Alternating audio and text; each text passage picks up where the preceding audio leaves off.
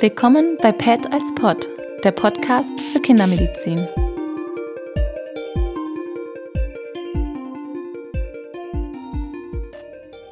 So, hallo, wir nehmen wieder auf. Heute mit einem Thema, auf das ich mich eigentlich schon lange gefreut habe.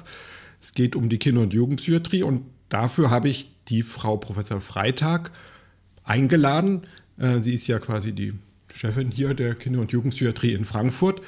Ähm, und mit ihr möchte ich so ein bisschen ein Thema mal ansprechen, äh, mit dem ich selber in der, im Alltag eigentlich relativ wenig zu tun habe, äh, was daran liegt, dass ich so viele Neugeborene habe. Aber je älter die Kinder werden, desto dominanter wird das Thema.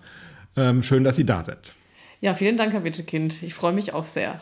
Genau, wir haben im Vorgespräch auch kurz überlegt, was sind so die Berührungspunkte und da gibt es halt, ich sag mal so im, im Dienst manchmal die Intoxikation, also Jugendliche oder Kinder, die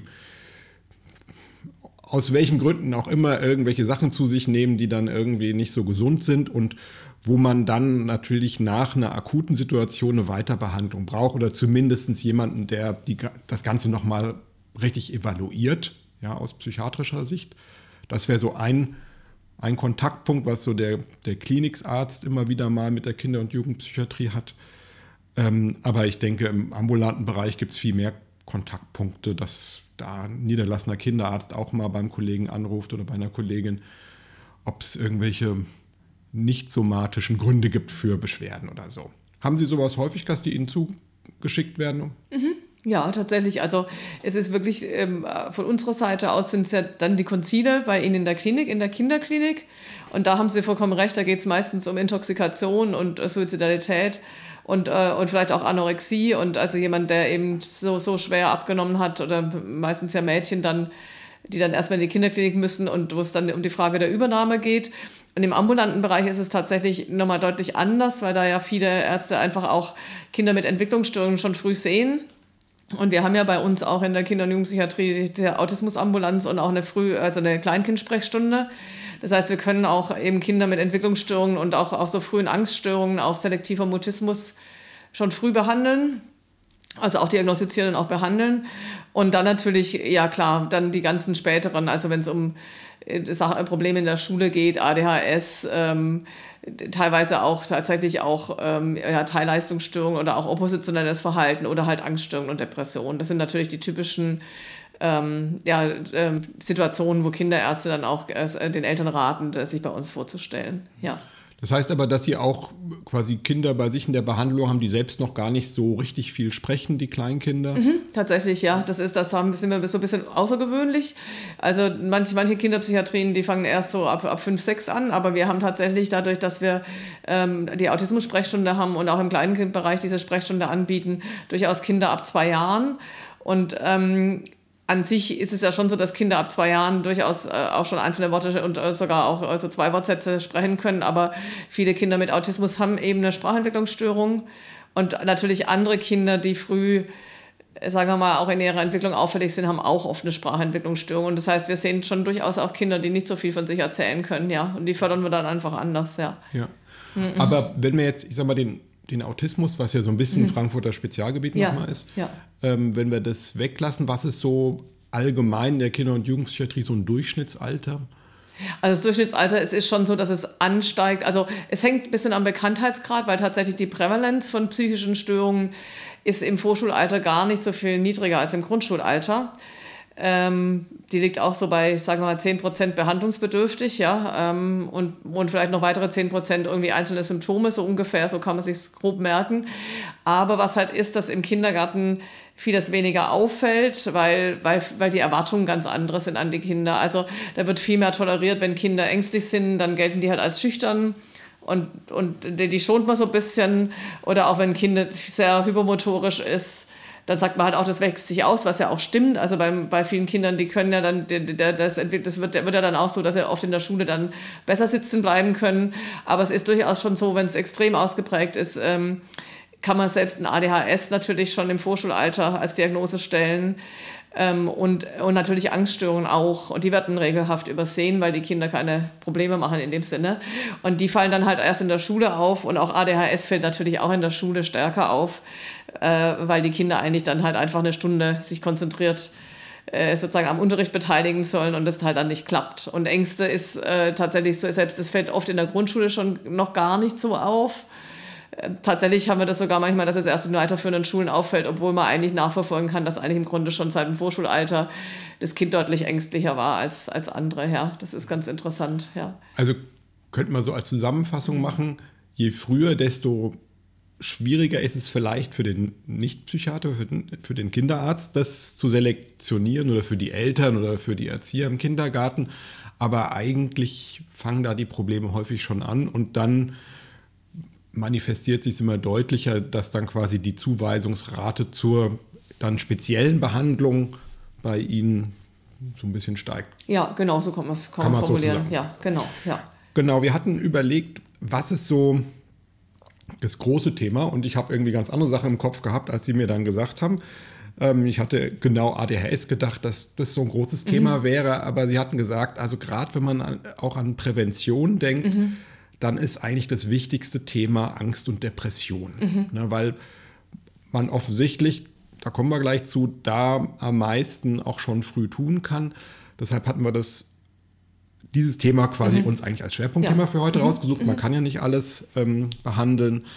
Ähm, vielleicht können Sie da sagen, was so allgemein die Häufigkeit ist und die Relevanz. Genau, Angststörungen so ungefähr tatsächlich 10 Prozent so. Ähm, äh, äh, allerdings doch nicht sogar sechs Monats Prävalenz. Das ist äh, das sind natürlich keine, das sind die leichten und die schwerer wiegenden Angststörungen drin. Bei Depression ist ein bisschen niedriger, aber es ist auch so 8 bis 10 Prozent. Also es ist schon, das sind häufige Erkrankungen. ADHS hat ungefähr 5. Also das ist sozusagen, also Angststörungen und, und Depression sind praktisch doppelt so häufig wie ADHS. Und bei ADHS, das dachte ich jetzt eher, machen wir nicht als Schwerpunkt, weil das ja viel bekannter ist. Und ähm, eigentlich ist es tatsächlich so, dass, dass das Thema Angststörungen bei Kindern äh, und Jugendlichen verhältnismäßig unbekannt ist. Also, und das Spannende ist, dass ähm, selbst auch wenn man aus erwachsenenpsychiatrischer Sicht schaut, ähm, da immer die Depression im Vordergrund steht. Und wenn man aus kinderpsychiatrischer Sicht schaut, da sieht man, dass sich in der Lebensgeschichte, dass oft ähm, schon Ängste und Angststörungen schon da waren und dass sich daraufhin dann eine Depression entwickelt, ist oft nämlich sozusagen genau die andere Reihenfolge.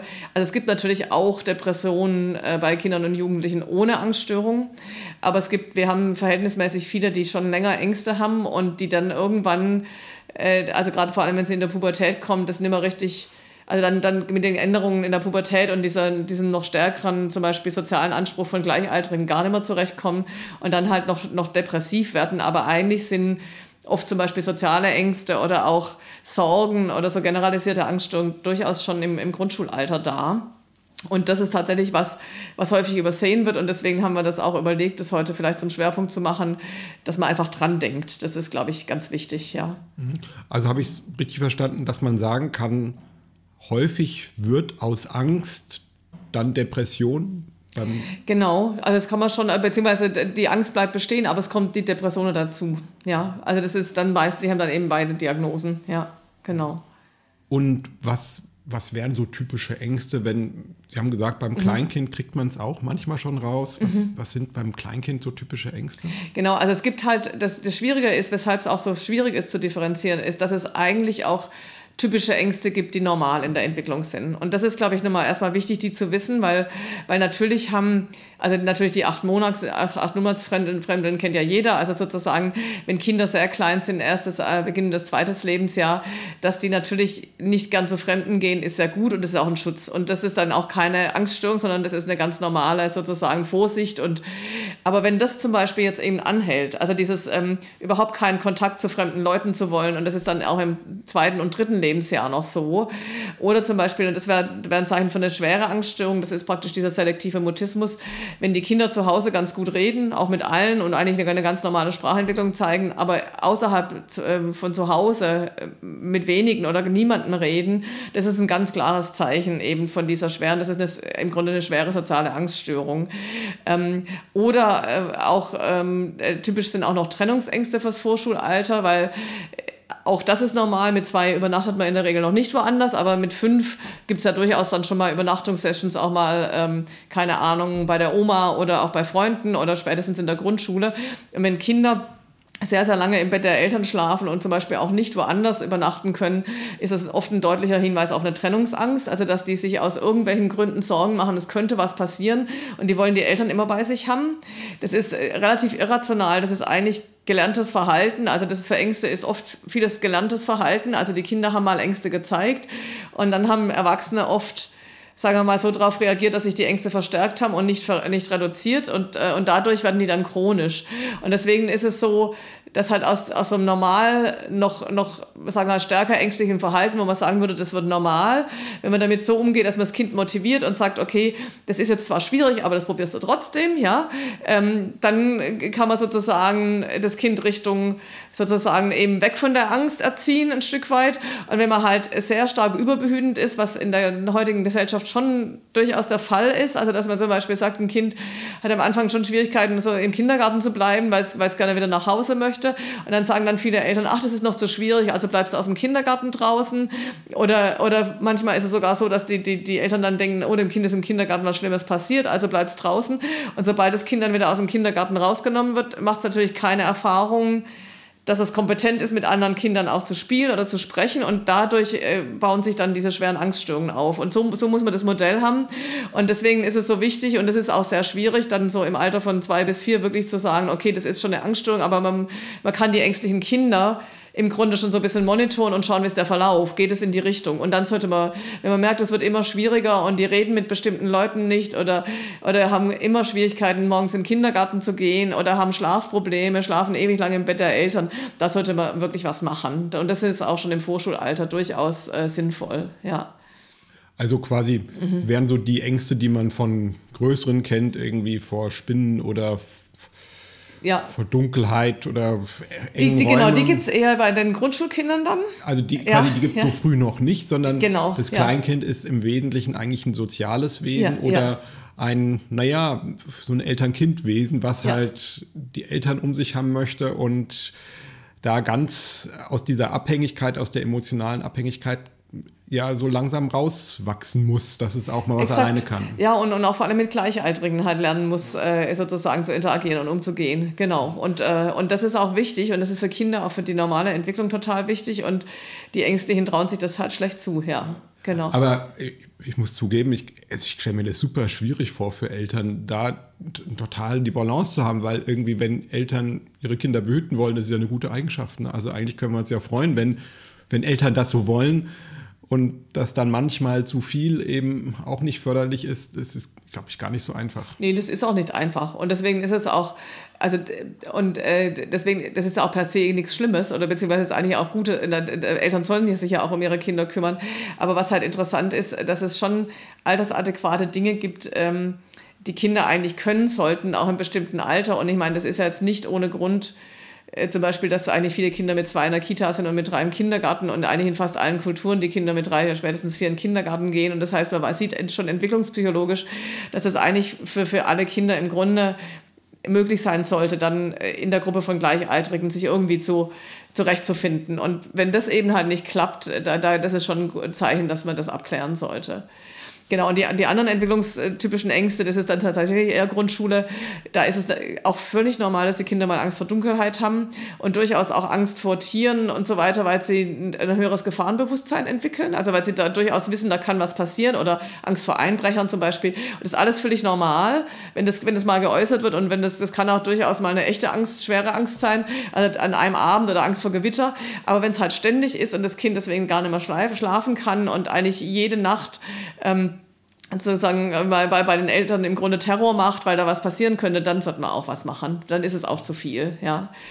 Und, mhm. und sind so die Themen der Angst, also Gewitter, Einbrecher, Hunde, eher etwas, wo es einen Anlass gibt, also wo man sagen kann, das war halt mal ein furchtbares Gewitter, wo es im Nachbarnhaus eingeschlagen hat, oder ist es eigentlich eher was Irreales?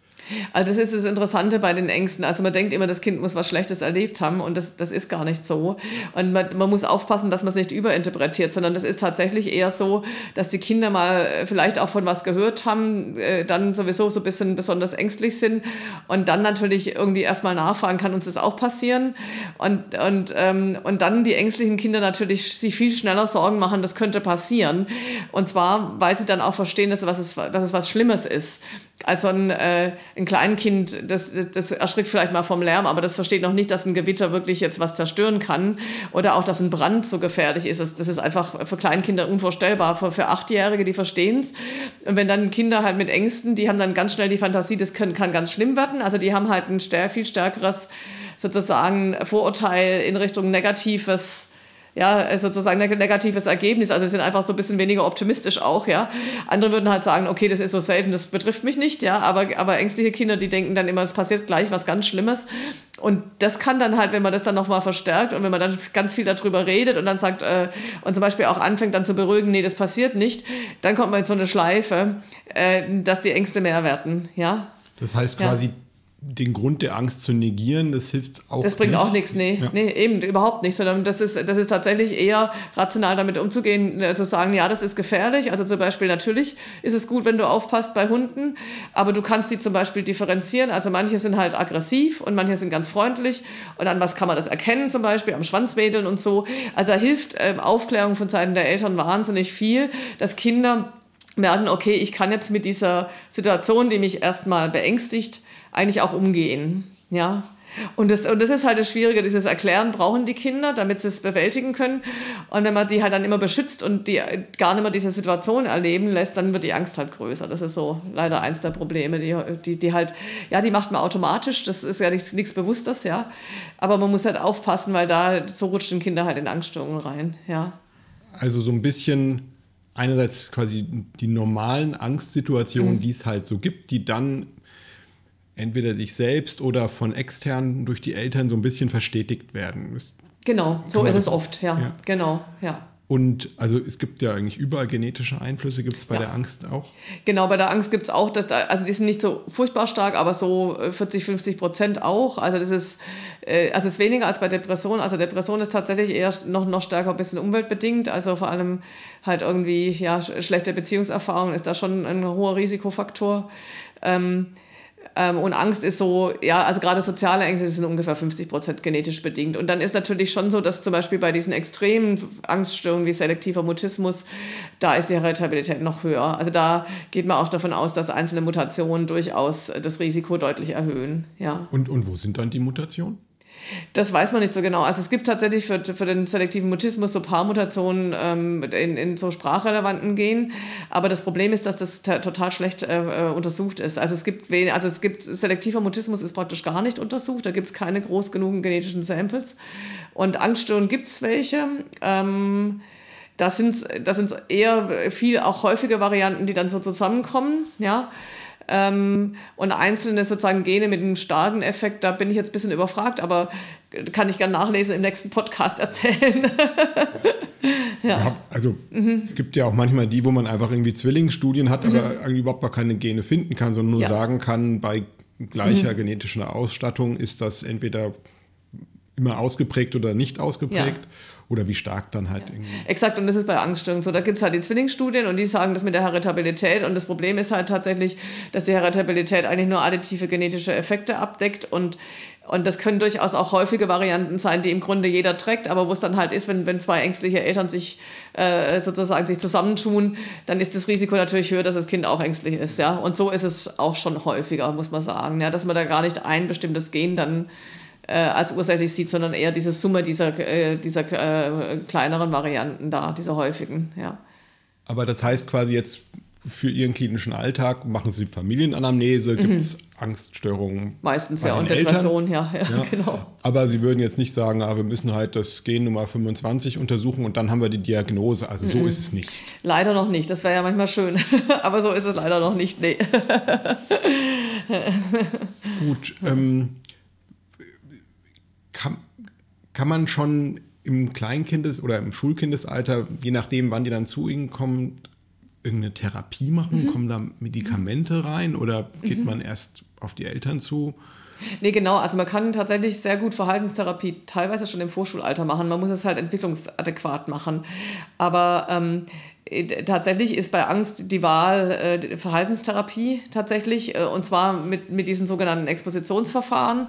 Und wenn die Kinder sich sehr viel Sorgen machen, kann man auch ähm, sehr gut äh, an an diesem Ziehen lassen von Sorgen arbeiten. Also dass die, dass die, dass die Sorgen zwar da sind, aber dass, dass man denen nicht mehr so stark nachgeht. Also sondern dass man die einfach irgendwie ziehen lässt und sagt, okay, das kenne ich schon und ich äh, versuche äh, mich jetzt mit was anderem zu beschäftigen. Und das kriegen durchaus Grundschulkinder ganz gut hin, wenn man das kindgerecht erklärt. Also es ist ganz spannend. Also jetzt vielleicht Sechsjährige gar nicht, noch nicht so, aber Achtjährige ist überhaupt kein Problem. Ja, das haben wir häufig äh, tatsächlich auch so Kinder in dem Alter auf der Kinderstation. Und, ähm, und äh, tatsächlich beim Vorschulalter mit den Kindern, die, die so schlecht sprechen vor anderen, also mit dem selektiven Mutismus, da ist es auch tatsächlich so, dass man muss es denen erklären, dass jetzt, dass, dass, dass eigentlich das gemeinsame Ziel schon ist, dass, dass, dass das Kind aus sich traut zu sprechen vor, vor vielen Leuten. Und dann haben die natürlich immer eigentlich nochmal stärker Angst, wenn die so das Ziel hören, aber dann kann man so ganz kleine Schritte überlegen, dass sie das langsam üben, ähm, zum Beispiel zum Beispiel mit, mit Personen, mit denen sie schon sprechen, dass jemand anders dazu kann und so weiter. Und das kann man gut aufbauen mit Verstärkerplänen und allem. Und das funktioniert gut, also die Verhaltens Verhaltenstherapie. Und tatsächlich, wenn die nicht ausreicht, sprich spätestens so nach einem viertelhalben Jahr, wenn man merkt, das Kind macht nicht ausreichend Fortschritte, was bei schweren Angststörungen tatsächlich auch schon im Vorschulalter tatsächlich der Fall sein kann, da kann man auch sehr gut noch medikamentös dazu behandeln. Aber es wird man nur erst dann machen, wenn eben die Verhaltenstherapie nicht ausreichend Fortschritte bringt. Ja. Aber bei selektivem Mutismus, wenn die Kinder, die die haben auch vermutlich genetisch bedingt eine extreme Verhaltensinhibition also die sind, die trauen sich gar nichts zu. Also die sind auch, die rennen auch gar nicht schnell und weil die, weil die immer so, die sind, die brauchen immer Kontrolle, weil, also das, das können die auch gar nicht formulieren, aber vermutlich haben die Angst, dass was passiert und die brauchen immer so Kontrolle. Und da ist es tatsächlich, wenn die sehr stark verhaltensinhibiert sind, muss man eigentlich tatsächlich relativ bald mit Medikamenten behandeln. Das wissen die wenigsten, das wissen auch keine Logopäden. Ähm, und deswegen sind die Eltern auch sehr skeptisch. Leider ist im Netz auch nicht immer die beste Information unterwegs. Aber es ist, wir haben bei uns häufig durchschlagenden Effekt. Also natürlich immer in Kombination mit Verhaltenstherapie. Also alleine Medikamente ist nichts bei Angststörungen, aber die Kombi, die ist bei denen, die halt eine schwere Störung haben, wirklich sehr, sehr hilfreich, ja. Kann man also sagen, wenn man jetzt irgendwie so einen Dreijährigen hat, der dauernd irgendwo gegenläuft, äh, dass der halt irgendwie wahrscheinlich irgendwas Protektives gegen Angst hat, wenn der so so ein Rabauke ist, oder? Also zumindest hat er jetzt, hat er sicher keine, ja doch, das ist eigentlich so. Das ist dann eher, eher ein ADHS-Kind oder so, okay. oder so ein Rabauke. Aber die haben, die haben meistens in dem Alter wenig Ängste, das stimmt. Ja, ja, die sind eigentlich eher, die klettern auch hoch auf die Gerüste und, und manchmal muss man die auch retten von irgendwelchen Spielplätzen, weil sie sehr, sehr neugierig sind. Die haben eigentlich in der Regel in dem Alter ganz wenig Angst, das stimmt ja. Ja, ja. ja. Gut, zurück ja. zu den, den Ängstlichen oder den Kindern mit Angststörungen. Ähm, so bei Großen gibt es ja die Benzodiazepine so als das Standard-Anxiolytikum, was irgendwie eigentlich immer funktioniert. Wird es da auch schon eingesetzt? Ja, das sollte man aus kinderpsychiatrischer Sicht praktisch nicht einsetzen bei Angststörungen. Das ist ganz wichtig. Also ist auch für alle Pädiater wichtig. Ähm, es gibt natürlich Ausnahmesituationen, wenn äh, ja, wenn jemand äh, im Grunde vollkommen erstarrt ist und gar nichts mehr hinkriegt. Aber tatsächlich ist es so, auch selbst bei einem Panikanfall, bis die Patienten bei Ihnen in der Klinik sind, und ich meine, Panikanfälle kriegen eh sowieso 15-Jährige aufwärts, ja, das ist, äh, Kinder haben sowas eigentlich nicht, ja. Ähm, äh, und ähm, in, wenn die in der Klinik sind, ist der Panikanfall vorbei. Ja, und man sollte tatsächlich Benzos nicht geben, weil die haben ein wahnsinnig hohes Abhängigkeitspotenzial und die lösen natürlich super die Ängste aus, aus, äh, auf. Also die sind sofort weg. Ja, aber das ist eine Konditionierung, dass ich, wenn ich Angst habe, ein Benzo nehme und das ist der Weg in die Abhängigkeit. Ja, und so sind auch, glaube ich, sehr viele Erwachsene, die Benzodiazepin abhängig sind, leider da reingeraten, auch Iatrogen, bin ich mir sehr sicher. Und eigentlich ist es ganz klar, dass man eigentlich allen Menschen sagen muss, die eine Angststörung haben, mach eine Verhaltenstherapie. Das, die ist wirklich, also das, da ist es, das, die Studienlage ist eindeutig klar, die ist effektiv. Und es ist halt so, dass, ähm, dass wenn die Menschen eine sehr schwere Angststörung haben, dann trauen sie sich das nimmer.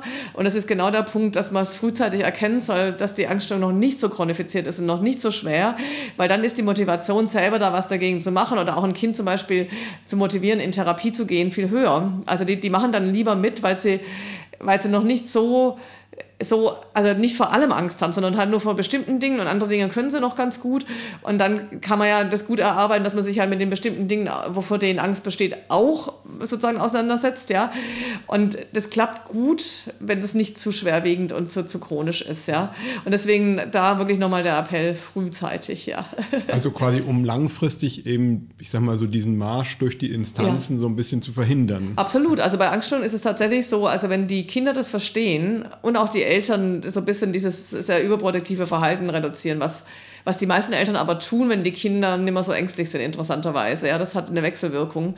Ja, und wenn die Kinder das geschafft haben, Ängste zu bewältigen, dann ist das ein, das ist ein Lerneffekt fürs Leben. Also die, die, tatsächlich kriegt man viele Personen, die, die, eine Angststörung mal hatten, äh, die haben die später nimmer, weil sie wissen, wie sie damit umgehen müssen, wenn die wieder kommen. Ja? Also die wissen, okay, ich merke jetzt, die Ängste nehmen wieder zu, also muss ich mich wieder dem stellen. Also das ist natürlich schon, ähm, sagen wir mal, eine also das, das muss man lernen und das muss man üben, aber dafür hat man dann auch ja die Verhaltenstherapie.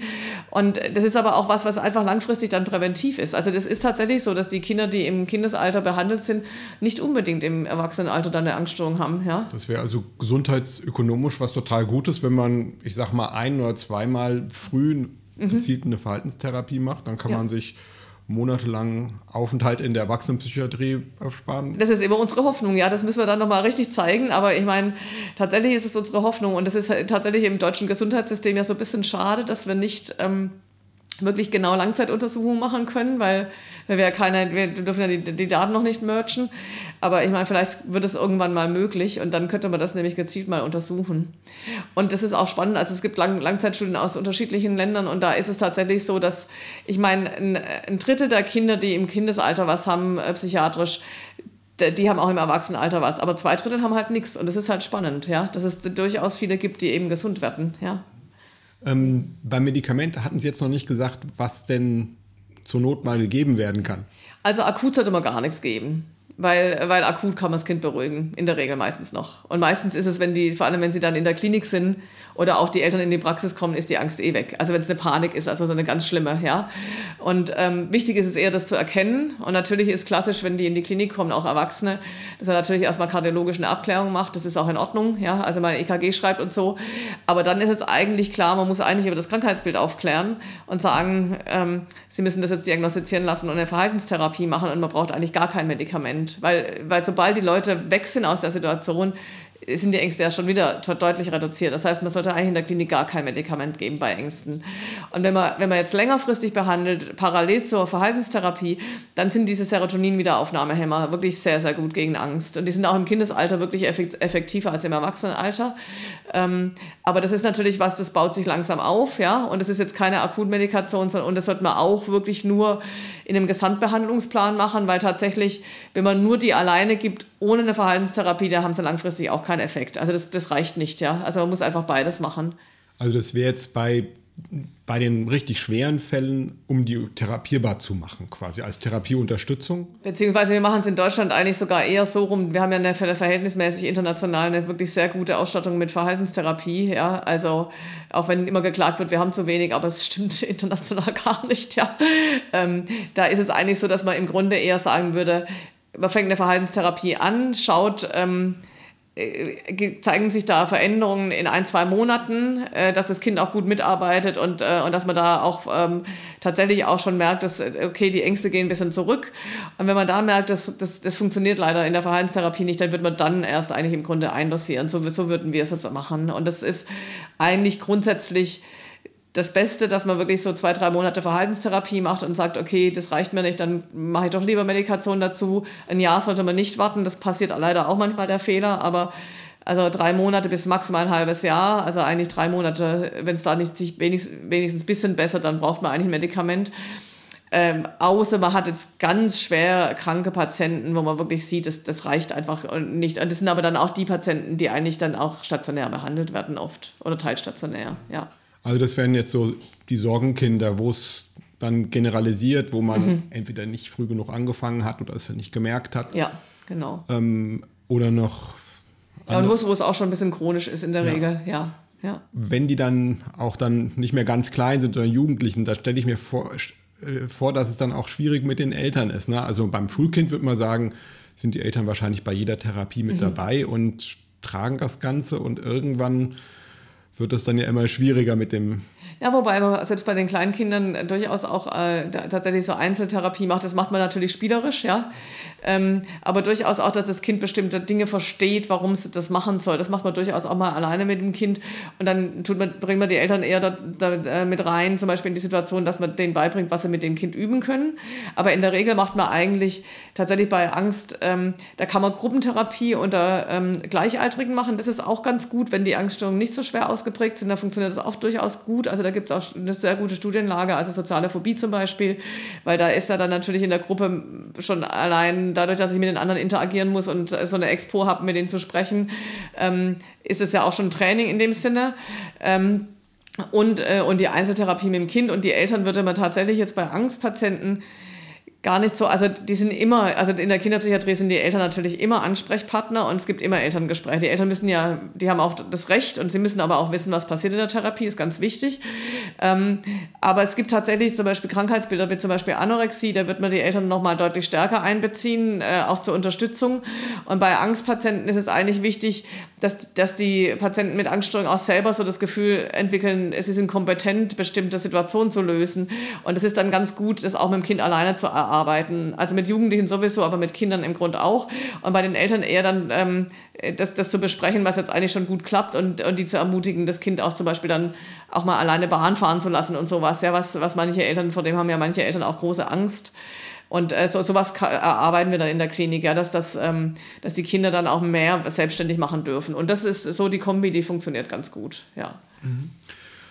Das war jetzt mhm viel Angst. Mhm. Ich möchte noch einmal zur Depression ja, kommen, gerne, weil das ja. ist ja also vielleicht mhm. bei einigen Kindern die Fortsetzung ja, der Angst genau. oder, oder eigenständig. Oder eigenständiges Erkrankungsbild, was ja ein bisschen später mhm. quasi mhm. sichtbar ist, also mhm. dann wahrscheinlich ab dem Schulkindesalter? Genau, also eigentlich die meisten, also es gibt tatsächlich im, im, im, Grundschulalter durchaus auch mal depressive Kinder und tatsächlich sogar manchmal im Vorschulalter, das, die ziehen sich dann zurück, haben keine Lust am Spielen mehr, haben Schlafstörungen. Das ist meistens, ehrlich gesagt, eine Reaktion auf ein, auf ein Trauma, also entweder, dass, dass ein Freund weggezogen ist oder, oder jemand gestorben ist oder sowas. Und die klassische Depression, die dann auch äh, so ein hohes Chronifizierungsrisiko hat, ist tatsächlich eher ein, äh, im, im Grunde eine pubertäre Erkrankung. Und das ist auch ganz gut gezeigt, dass äh, praktisch ähm, Kinder, die mal im, im Kleinkind- oder, Vor oder Grundschulalter mal depressiv waren, die sind nicht notwendigerweise später depressiv, während bei Jugendlichen, die eine Depression durchmachen, das Risiko, dass es im Erwachsenenalter wieder nochmal eine Episode gibt, schon deutlich höher ist. Ja. Und da ist es, da ist es die Kombi aus Hormonumstellungen, soziale, äh, soziale Anforderungen und viele Kinder, die tatsächlich äh, im Kindesalter durchaus auch, sagen wir mal, schlechte Beziehungserfahrungen gemacht haben, äh, entweder auch misshandelt worden sind, die zeigen erstaunlicherweise oft gar nicht im Kindesalter eine Depression, sondern erst in der Pubertät. Das ist ganz interessant. Also, dass man, dass man bei vielen, die in der Pubertät so sehr schwere Depressionen ent entwickeln, entweder ist Mobbing-Erfahrung in der Schule, tatsächlich, das spielt eine große Rolle. Also, das, das Gleichaltrige, die mobben oder auch, äh, auch schon länger, längerfristig mobben. Ja, also, dass es teilweise über Jahre geht, das, das gibt es durchaus. Oder dass es halt in den, in den Familien viele Konflikte gibt. Das ist schon typisch eigentlich eher für, für, für Kinder und Jugendliche, die sehr depressive Episoden entwickeln. Aber Schule darf man nicht unterschätzen. Also was die Gleichaltrigen so untereinander machen, das ist nicht, nicht ohne, ja. Passiert mehr, als wir so denken. Oder? Ja, das ist leider so. Das kriegt man ja. als Eltern nicht so mit. Ja, das ist, kann man auch, glaube ich, gar nicht mehr. Aber das ist schon manchmal ein Drama, ja, was da, was da teilweise passiert, ja. ja. Und wann wäre so der Punkt, wo man bei Ihnen einchecken muss? Genau, also wenn, wenn man halt merkt, dass, also gerade bei Depressionen ist ja so, dass, dass die Kinder und Jugendlichen dann irgendwie weniger Interessen haben. Also man merkt dann, die sind müder tagsüber in der Regel, die haben oft dann, schlafen sie schlecht ein, wollen morgens nicht mehr so richtig aufstehen und, äh, und werden auch irgendwie trauriger, sind auch so, so gereizt manchmal, also meckern an allem rum, das können, können Depressive auch ganz gut, ja. Und, äh, und problematisch ist es, genau, von der Pubertät kann man es auch schwer unterscheiden, aber tatsächlich ist es dann problematisch, wenn die zum Beispiel anfangen, mehr in die Schule zu gehen oder wenn sie keine, wenn sie die Freunde gar nicht mehr treffen, dann, dann würde ich kommen. Ja, das sind so die, das sind die zwei sozusagen Flex äh, bei einer Depression oder wenn es halt die Schlafstörungen richtig schwer ausgeprägt sind, ja. Also vom Prinzip Anhedonie heißt es ja, glaube ich, Ja, bei den genau. Erwachsenen auch, Ja, bei den ja, Kindern exakt. Es auch- ist, ist genauso, ja. ist genauso, Ja. Schlafstörung Ja. ist genauso. Es ist eigentlich genau das Gleiche, nur zeigt sich ein bisschen anders. Aber Anhedonie ist das und auch dieses, ja, dieses, diese bleierne Müdigkeit, die Schlafstörungen, Appetitverlust oder manchmal auch Appetitsteigerung, ähm, äh, schlechte Stimmung, Traurigkeit bis hin zu Suizidgedanken, ist eigentlich alles gleich. Und natürlich haben jüngere Kinder, die können die, die Gefühle nicht so ausdrücken. Also die können zum Beispiel natürlich nicht gut sagen, ich spüre nichts mehr. Also es ist ja das, wenn man eine ganz schwere Depression hat, hat man das Gefühl, man hat gar keine Gefühle mehr. Ja, das können natürlich jüngere Kinder nicht ausdrücken, aber man kann als Eltern oder auch als wenn man die Kinder kennt, merkt man, die haben keine, keinen Spaß mehr an, an ihren Hobbys und sowas. Ja, das, das kann man gut beobachten eigentlich. Ja. Ähm, genau, also jetzt sind wir so bei den richtig schweren, dann die dann genau. auch stationär Ja, behandelt ja. werden müssen, wo wir Ja. dann sicher eine komplexe Therapie machen müssen. Ähm, ich möchte noch mal ganz kurz quasi in die Kinderarztpraxis, Mhm. Ja. auch wenn ich mich selbst da gar nicht auskenne. Ja. Ähm, wenn das sowas Häufiges, Sie hatten gesagt Ja. 10 Prozent, Ja. dann wird der Kinderarzt ja damit auch immer wieder konfrontiert. Mhm. Ähm, was kann der da selbst Gutes machen oder kann der einfach nur den Überweisungsschein ausstellen und dann ist er alle Sorgen los? Oder? Nee, eigentlich sind so ganz, äh, ganz äh, äh, relativ banale, äh, lebenspraktische Dinge ähm, total hilfreich, also gerade gegen Depression. Wirklich Bewegung. Also da ist jetzt eine Meta-Analyse ge- rausgekommen, auch die, die ist, glaube ich, jetzt gerade dieses Jahr. Ähm, bei, bei Kindern bis zum Alter von 10 hat Bewegung einen höheren Effekt als Psychotherapie bei Depressionen. Also das ist ganz wichtig zu wissen. Also Bewegung ist eins der essentiellen Dinge und das ist, glaube ich, auch ein echtes Thema, weil natürlich die Kinder heute viel weniger Bewegung haben als früher. Das heißt, das ist wirklich das absolut Wesentliche. Bewegung, Freunde treffen, ähm, auch wenn man keine Lust hat, trotzdem, was weiß ich, zum Fußball zu gehen, weil dann, dann baut es die Laune wieder auf oder in Chor zu gehen oder sowas. Und ich glaube, da, wenn da, da kann ein Kinderarzt sehr gut und ähm, die Eltern beraten, wie die das Kind auch unterstützen können, solche Dinge weiterzumachen. Also eben dem nicht nachgehen, geben, wenn das Kind sagt, ich habe jetzt keine Lust, sondern sagen, komm, das tut dir gut, jetzt, wir gehen da zusammen hin und das kann man mit Grundschulkindern bestens machen. Wenn man die motiviert, dann machen die das auch, ja. Im Jugendalter ist es ein bisschen schwieriger, aber mit Grundschulkindern ist es gar kein Problem, ja. Und das ist zum Beispiel was, was total wichtig ist. Also Bewegung ist wichtig, dann Reduktion sozialer Medien. Das ist ganz eindeutig, dass, ähm, dass, dass auch da gibt es Meta-Analysen, dass, äh, dass Medienkonsum und vor allem soziale Medien äh, Ängste und Depressionen verstärken. Also das, ähm, wenn man gar kein Risiko hat, dann ist es nicht so schlimm, aber wenn man eh schon depressiv oder ängstlich ist und, man, und das ist ganz klassisch, die Kinder ziehen zurück, sich zurück, sitzen dann nur noch am Computer und sitzen nur noch an den sozialen Medien und das verstärkt die Depression total. Das heißt, weg von diesem Zeug, reales Leben, reale Freunde, das ist sehr präventiv äh, für Depressionen. Also das ist ganz wichtig und es ist in, indirekt auch präventiv für Ängste, weil ich erlebe ja was Neues und, erfü- und fühle mich kompetenter und, ähm, und, äh, und kann auch mit den Freunden mithalten und dann habe ich natürlich auch weniger Angst, äh, dass ich ausgegrenzt werde zum Beispiel. Ja, also. Also wäre jetzt so ganz vereinfacht gesagt, so die, keine Ahnung, das Handyspiel, was ich immer mache, um mich abzulenken, wenn ich, keine Ahnung, auf eine Prüfung mich vorbereiten müsste oder bevor die Kinder halt Angst haben, dass das erlernt wird, ich spiele immer Handy und die, die, die Realität umgehe ich dadurch. Ja, exakt. Und es ist Vermeidungsverhalten. Und das, gerade auch wenn man, wenn man zum Beispiel Prüfungsängste hat und dann sich ablenkt mit Handy, dann werden die Prüfungsängste immer größer. Das heißt, man hat bei Prüfungsängsten eigentlich nur die Wahl, man muss sich dann doch mit dem Stoff auseinandersetzen und hingehen. Und man muss tatsächlich, also das ist, das ist auch schwierig, weil die Motivation von den Kindern ist ja nicht so arg hoch, das dann therapeutisch hinzukriegen. Aber ta- tatsächlich funktioniert das nur, wenn man das Handy weglegt. Anders funktioniert es nicht. Und tatsächlich ist das das, was, was Kinderärzte wirklich sehr gut machen können, Eltern aufklären über Medienkonsum. Und tatsächlich ist meine Meinung nach der jetzigen Studienlage, das ist, ich weiß, dass die unrealistisch ist, aber eigentlich ist es so, dass im Kindergarten das überhaupt keinen Platz haben sollte.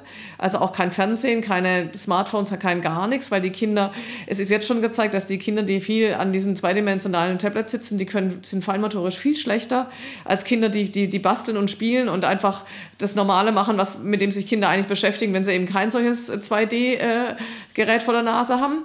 Und das Problem ist, dass, die, dass, die, dass diese ganzen ähm, visuellen Medien ja so aufgebaut sind, dass, man das, dass die total attraktiv sind für Kinder. Das heißt, wenn die da sind, gehen die Kinder dahin. Das ist ganz klar, das kann man nicht verhindern. Deswegen ist es ist der einzige Weg zu sagen, das gibt es eigentlich nicht. Und man sollte Kindergarten frei von diesen Dingern halten. Und natürlich ähm, im Grunde die Eltern müssten auch drauf aufpassen. Und letztlich wäre es gut, wenn die ganzen Grundschulen das auch nicht erlauben würden. Ähm, und, und dann die Kinder eher rational dran ranführen. Äh, und klar, ab, ab, ab aber ich denke, ab weiterführender Schule kann man es nicht verhindern. Aber auch da wäre es wichtig, ähm, wirklich einen Umgang mit den Medien und dass es nicht zu viel ist.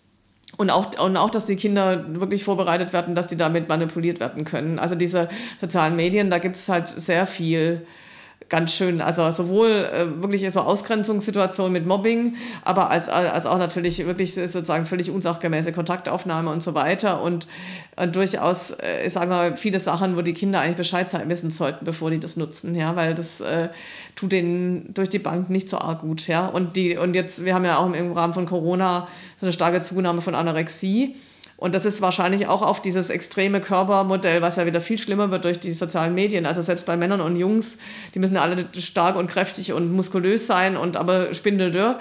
Ähm, das, das Körperideal zieht sich jetzt bei Jungs auch durch und da gibt es durchaus auch einen Teil, der, der eine Anorexie entwickelt. Bei den Mädchen ist es halt wieder stärker geworden. Das hat man total gemerkt. Also das äh, hängt eindeutig mit dem höheren sozialen Medienkonsum zusammen. Deswegen, die zwei Sachen kann eigentlich jeder machen. Ja? Mehr Sport und weniger, weniger Medienkonsum. Konsum, ja. Also so, so, wie man sagt, bestimmte Medikamente sind erst ab einem bestimmten Alter zugelassen, müsste man eigentlich sagen. Also ein Smartphone ist erst ab 14 zugelassen oder Ja, oder wegen der 12 oder so und nach, nach ein bisschen Crashkurs für die Eltern und für die Kinder vorher, was, was die Gefahren sind, ja. ja das wäre gut. Also das wär, wird, glaube ich, viel, viel verbessern für viele Kinder, ja. Na gut, da, da kenne ich mich auch nicht aus. Technisch müsste man das ja auch so machen können, dass man da äh, drei Viertel der Funktionen einfach äh, blockiert, dass die halt telefonieren können und keine Ahnung, genau, das können, das können Eltern, die sich mit dem Zeug auskennen. Faktisch ist es so, dass die meisten Eltern das nicht können und dass die Kinder auch sämtliche Barrieren schnell umgehen, weil irgendeiner weiß es immer. Das heißt, es ist tatsächlich eher eine, eine irgendwie ein bisschen gesamtgesellschaftliche Aufgabe, da genauer hinzuschauen. Ähnlich wie man beim Rauchen aussagt, äh, unter 18 ist verboten. Also, dass man einfach das das einfach klar macht, wie viel, dass, dass das eben nicht nur eine gute Technik ist, ja. Also hat ja durchaus, also im Jugendalter und auch im Erwachsenenalter natürlich, das ist ja schon, man kann Kontakt halten und, und Freundschaften drüber pflegen, das ist ja alles okay. Aber man muss es halt machen, ähm, wenn man eben diese Kompetenzen erworben hat. Und Kinder und, äh, also gerade Kinder unter letztlich zwölf oder zehn, brauchen das nicht, die sollen eigentlich ihre Freunde treffen und reale Erfahrungen machen. Das ist viel wichtiger. Das ist für die ganze psychische Entwicklung viel wichtiger, sich mit der realen Welt, also auch mit keine Ahnung, mit Bauklötzen und, und sonst was auseinanderzusetzen und auch gemeinsam zu spielen. Das ist ganz wichtig für Kinder, ja. Hm. Dann sind wir jetzt ja eigentlich bei der Prävention angelangt, was ja quasi der Kinderarzt so mhm. als Hauptdomäne machen sollte, natürlich neben dem Erkennen von mhm. Erkrankungen und dann unter Umständen auch ihnen zuführen. Wenn ich so zusammenfasse, kann man also sagen, dass Angst so der, der scheinbar harmlosere Vorreiter der Depression ist, wo man, naja, ein bisschen Angst hat jeder, dann halt schwierig differenzieren kann, was ist jetzt die Angst, die zu viel ist. Mhm. Grundsätzlich Ängste mit ja, Alltagsveränderungen oder um, quasi, ja doch, einer, einer behüteten Exposition kann man so mhm. nennen. Genau, so ist ja. das gut, ja, genau. Also, ähm, dass man, dass man das Kind ermutigt, sich auch angstbesetzten Situationen ja. zu, zu äh, stellen. Ja, also das nicht mit hilft, der ja. Idee, ich lasse dich allein, es ja, sondern, nee, sondern eher so Ermutigung, ja, genau. Dass man quasi die Angst irgendwie mhm. mhm. behütet gemeinsam durchsteht, ist ja, auch wieder quasi ein positiver Aspekt genau. für Eltern. Mhm dass man da präventiv einiges machen kann. Wenn es ja. dann schwieriger wird, dann kommen Sie ins mhm. Spiel, mhm. sei es mit, den, mit der gezielten Verhaltenstherapie, medikamentöse Sachen selten, stationäre Sachen auch wahrscheinlich selten. Und ähm, aber das Zweite, was ja eigentlich auch rausgekommen ist, dass das äh, immer bedeutet, das muss im Erwachsenenalter nicht so weitergehen. Exakt, und gerade äh, man kann es gut behandeln, Ängste. Das ist wirklich ganz wichtig, das zu wissen, ja. Ja. Hm. Finde ich eigentlich ganz positive Aussicht. Ja, also gehört auf jeden Fall auch so zum Repertoire des Kinderarztes dazu, ein bisschen darüber nachzudenken und das Thema nicht zu negieren. Vielen Dank fürs Mitmachen. Ja, Herr Wittekind, ähm, auch vielen Dank fürs Interesse. Und vielen Dank fürs Zuhören bei den äh, da draußen an den Abspielgeräten. Äh, und wir haben jetzt ja gehört, Handy ausmachen, ne? nicht so viel ähm, rumdatteln und nicht so viel soziale Medien. Also eigentlich ist ja ganz falsch, dass wir hier Podcasts aufnehmen. ja? Na, Erwachsene können ja da sozusagen ah, okay, gezielt und ja. sinnvoll damit umgehen. Okay, also Erwachsene, sie dürfen weiterhören. Gut, ja. Gut, tschüss. Tschüss.